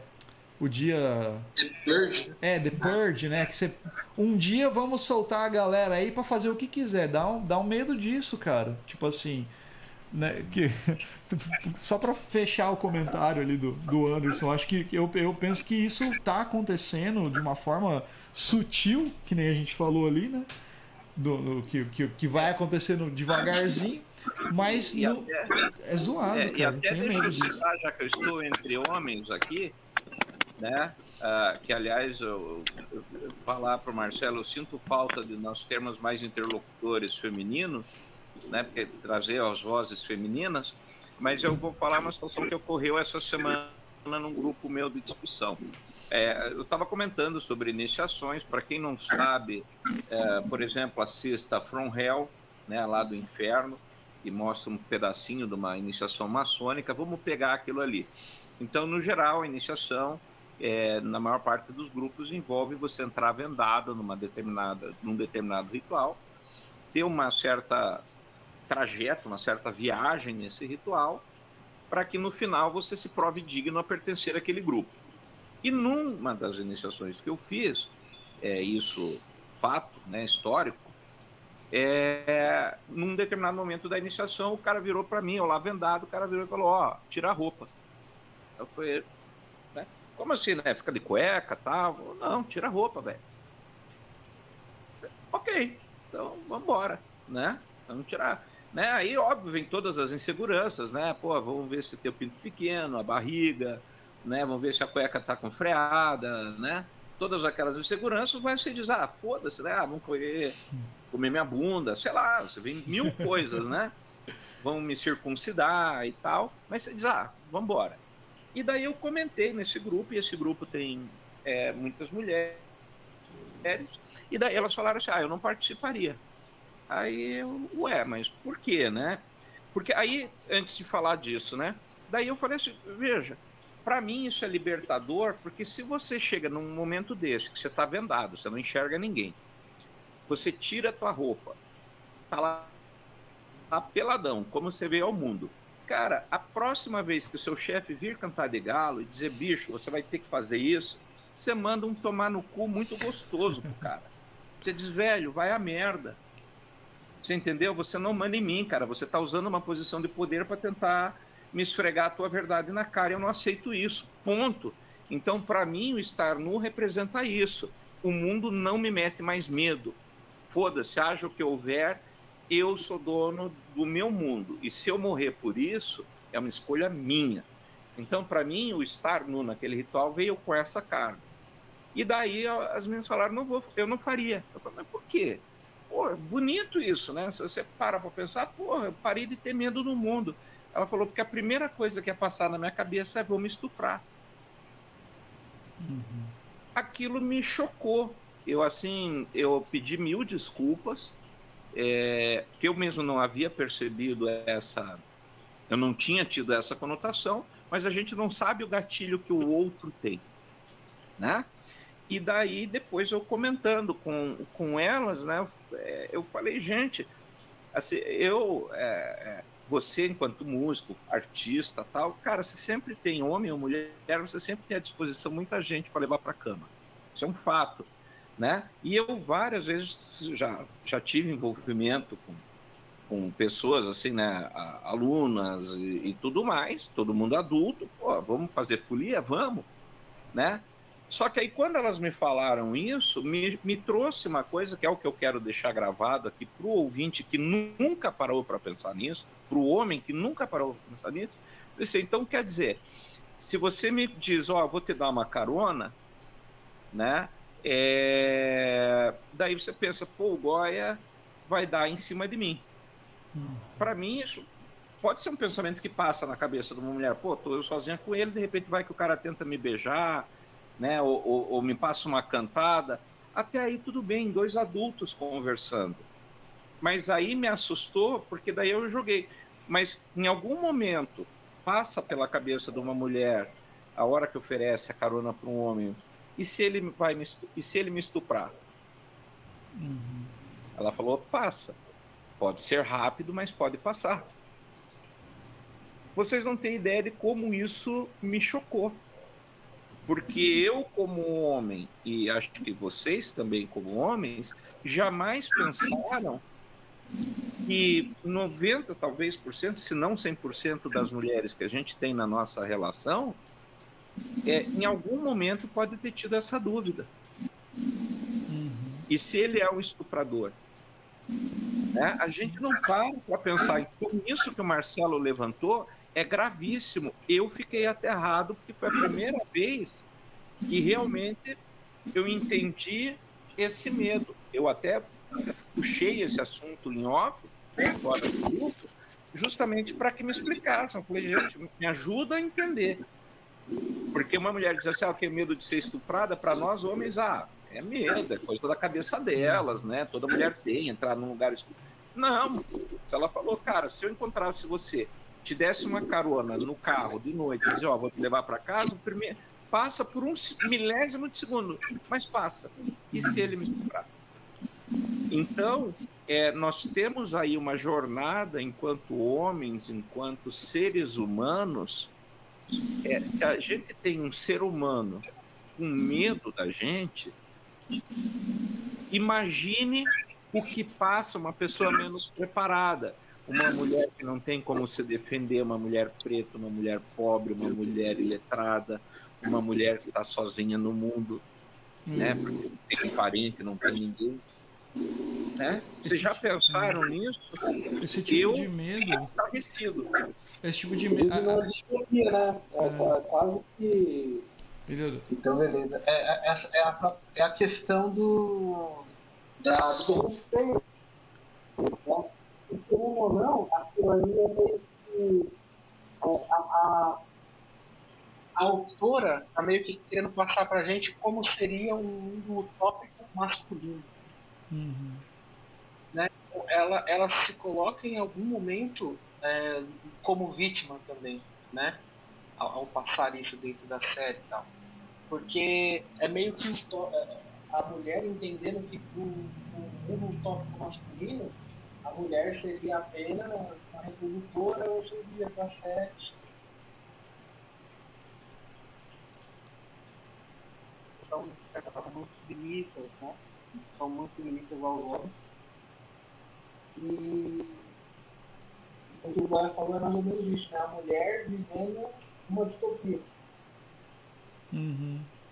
É, esse lance aí que, que você está falando, o Marco, é, e que o Goya levantou ali, é, a, a gente nunca vai entender, né? Porque a gente é homem, então a gente tem que, tipo, apoiar a causa e tentar não fazer isso o máximo possível, né?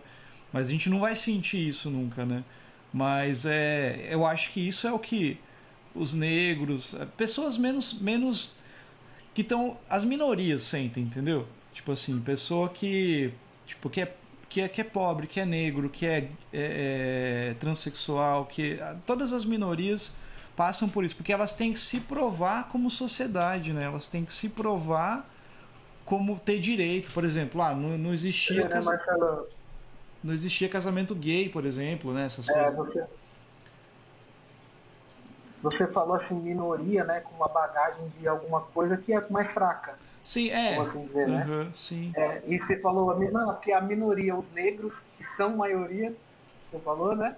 Sim. E também falou os pobres, que também são, são maiorias, né? Olha como, olha como a gente entende né, a palavra minoria como alguma coisa fraca, né? Sim, exatamente. Mas eu acho que justamente, Marco, a, a minoria nesse caso é o poder de, de, de, expressar e o poder de mobilização, né? E uhum. se você vê, é sempre retirado desses grupos, né? Pobres, apesar de maioria, não conseguem direitos de se organizar, né? Não, até agora, né? O enfraquecimento de sindicatos e tudo mais, é, de leis trabalhistas, enfraquecimento. Então, é, é, lhes é tirado a voz, é a primeira coisa, uhum. né? Os pretos são maioria, né? Mas assim, você já diminui ele dizendo não, vocês são minoria. Uhum. É uma uhum. forma de dominação. Total. É, fica no inconsciente, de certa forma, é meio que um pouco estrutural também, né? Como essa questão do Goya falou, é meio que estrutural também é, a mulher sentir esse tipo de medo, né? Colocar nesse lugar e tipo, não, qualquer momento eu posso ser estuprado. Uhum. Fala, Digão. Não, eu só posso concordar porque é engraçado, né, falar de, de pauta do outro, né?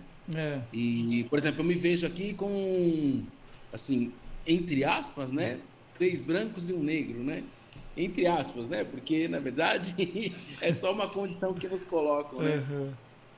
E é engraçado, assim, é, falar de, de, de, questões do feminino, porque, enfim, é, em, em suma, eu estava numa viagem na Lituânia, e essa coisa do medo, ela é tão, como o Goya muito bem colocou, é um gatilho, uh, porque ela está implícita nas menores coisas que você nem percebe no seu cotidiano.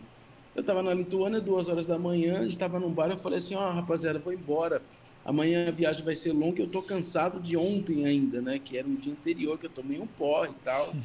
Falei, ó, eu preciso ir embora, porque eu ia para outra viagem, ainda para outro lugar mais frio, mais longe. Falei, ó, vou, eu vou embora. E estou andando numa rua, é, como toda cidade europeia antiga, elas não têm, por vezes, ela não tem uma iluminação tão boa assim, ainda mais a Lituânia, que é uma ex, é, uma parte da ex-União Soviética, um lugar pobre tal. Pobre dentro da Europa, né? Mas, peraí. Mas. É, e aí eu comecei a andar, cara. Eu entrei numa rua uma hora e eu parei assim, ó, bem no começo da rua. Falei, bicho, eu não vou entrar aqui não. Mas em dois segundos veio uma, uma mulher sozinha, sei lá, uma adolescente jovem, sei lá, seus 17 a 19 anos, andando sozinha aqui assim. Aí eu parei, olhei, eu falei assim, cara, o gatilho é tão forte que assim, como é que eu tô pensando em não entrar nesse beco e eu sou um homem? Uhum. E de repente veio uma mulher sozinha, né? Então, é, são tantos os aspectos do cotidiano que nos traz esses gatilhos que às vezes eu fico até assim meio eu, eu fico com dificuldade de, de, de, me colocar realmente no outro porque é isso né são são gatilhos assim para todo mundo aqui já fez terapia e tal sabe que às vezes você vai estar tá lá e fala uma coisa aí fala de novo na terceira sessão o seu psicólogo não aguenta e fala assim ah não Peraí. Eu lembro que eu ficava zoando que o meu ele tinha uma lozinha, né? Não, quando ele ia pra lousa, rapaz. De novo você tá falando disso? ai, marca e negrita. Eu falei, puta, é verdade, né? Então é difícil mesmo. Eu fico, por vezes, até ouvindo mais do que qualquer outra coisa, assim, dentro de todos os gatilhos que eu tenho. E ainda eu tenho uma, uma posição de privilégio, que nem o Goya tava falando sobre cartões é, eu sou um músico, né? Então tem essa licença poética do que o músico o negro é, ele tem mais swing, o que é ruim, né? Por vezes ele é bom, né? Em alguns momentos, mas também te põe uma pressão psicológica, né? Eu já vi coisas assim, ah, você tem que swingar mesmo, você é negão, né? Eu, oxi, mas... Onde é que tá esse parâmetro, né? Isso é um tipo de racismo, é biológico, inclusive, né? Ué, só porque eu sou negão, eu tenho que sungar mais. Uhum. Então é. Eu, eu fico. Nessas horas eu gosto de ouvir bastante, assim. Porque são gatilhos que muitas vezes eu me coloco mais numa outra posição, que a gente falou do, do feminino. Uhum. E é muito difícil mesmo. É muito difícil. Deve ser um negócio. Eu converso muito com a Camila sobre isso, assim. São questões, às vezes, até brinco com ela, sei lá, ela, meu, é, ela sai 5 para 6 de casa. Assim, eu só consigo sair 5 para 6 e ir pro ponto de ônibus tem uma galera Uhum. E por vezes já não tem horário de verão, então a gente está de dia, assim. Uhum. Mas se fosse um outro horário, meu, eu, como mulher, não poderia sair de casa para trabalhar. Uhum. Porque eu não sei o que pode acontecer. É muito bizarro. É um negócio assim, muito assustador. E, mais uma vez, é o que, eu, que já comentamos aqui, né? Essa questão do medo, né? Dessa chave que a gente impõe ao outro.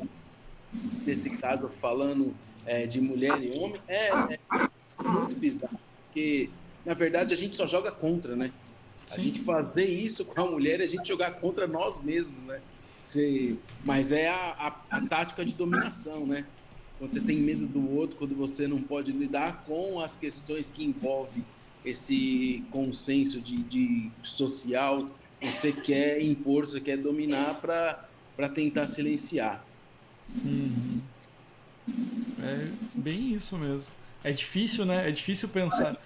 É difícil. É, não, quando, toda vez que alguém questiona, é, coloca alguma coisa, é como o Goya falou, você fica estarrecido, fala assim, cara, peraí, eu tenho que. Deixa eu, deixa eu voltar aqui um pouquinho. Chama táxi, táxi, vem preciso sair um pouquinho, daqui a pouco eu volto. É muito puxado mesmo. O que é legal é, é a, na questão agora da arte, a gente do 2006, né? Que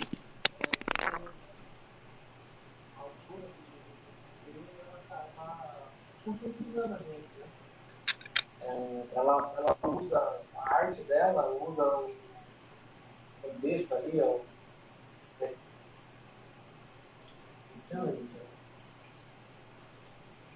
metáfora, né? Metáfora e tal. E ela acaba é, conscientizando a gente, né?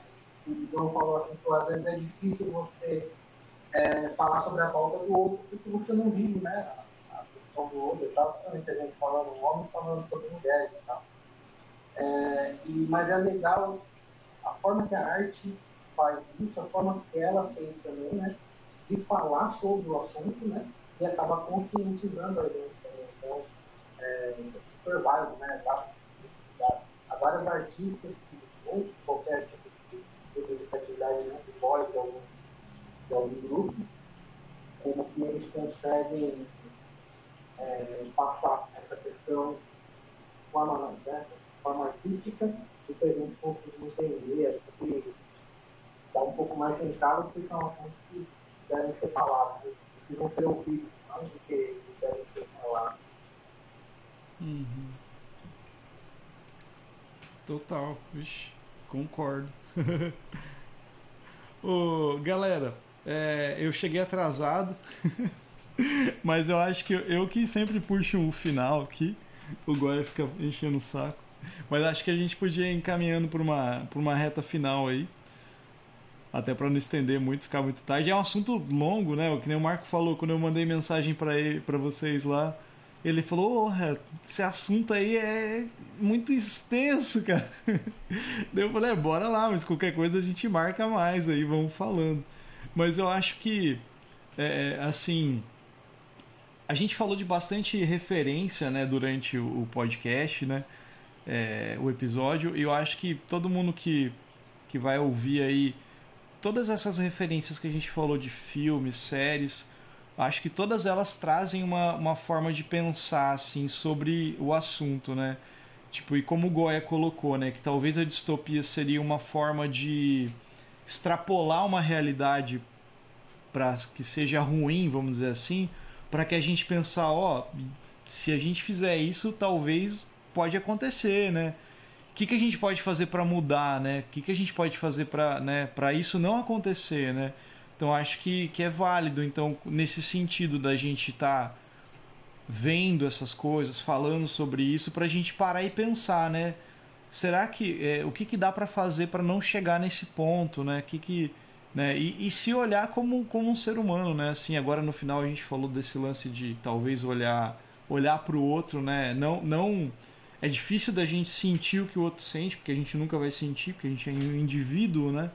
Mas é tem um amigo meu da filosofia que ele fala assim que o, o ser humano é um um ser biopsico sociocultural.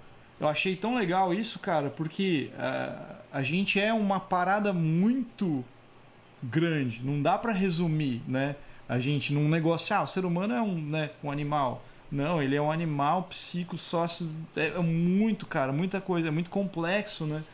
Mas eu acho super válido tá, tá tendo essa discussão para a gente ter esse, é, esse pensamento daí, como o Digão falou ali, talvez você poder escolher tipo ou ficar à margem ou ir para aquele lado ou para você ter uma opinião sobre isso, né? Eu acho importante, né? Isso daí.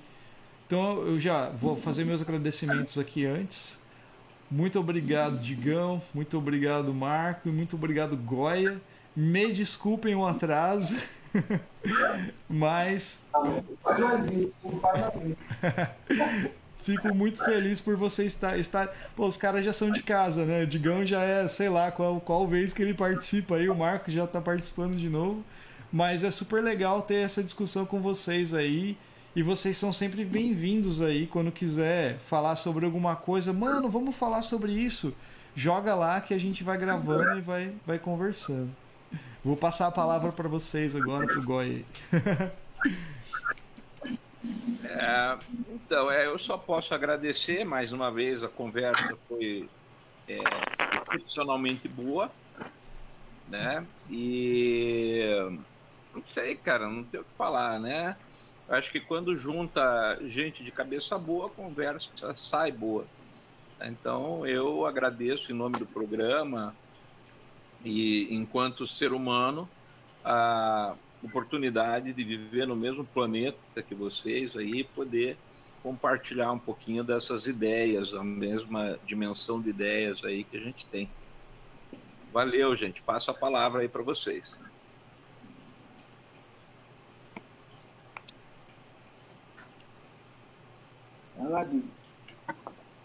Bom, eu agradeço mais uma vez, né, desse encontro aqui.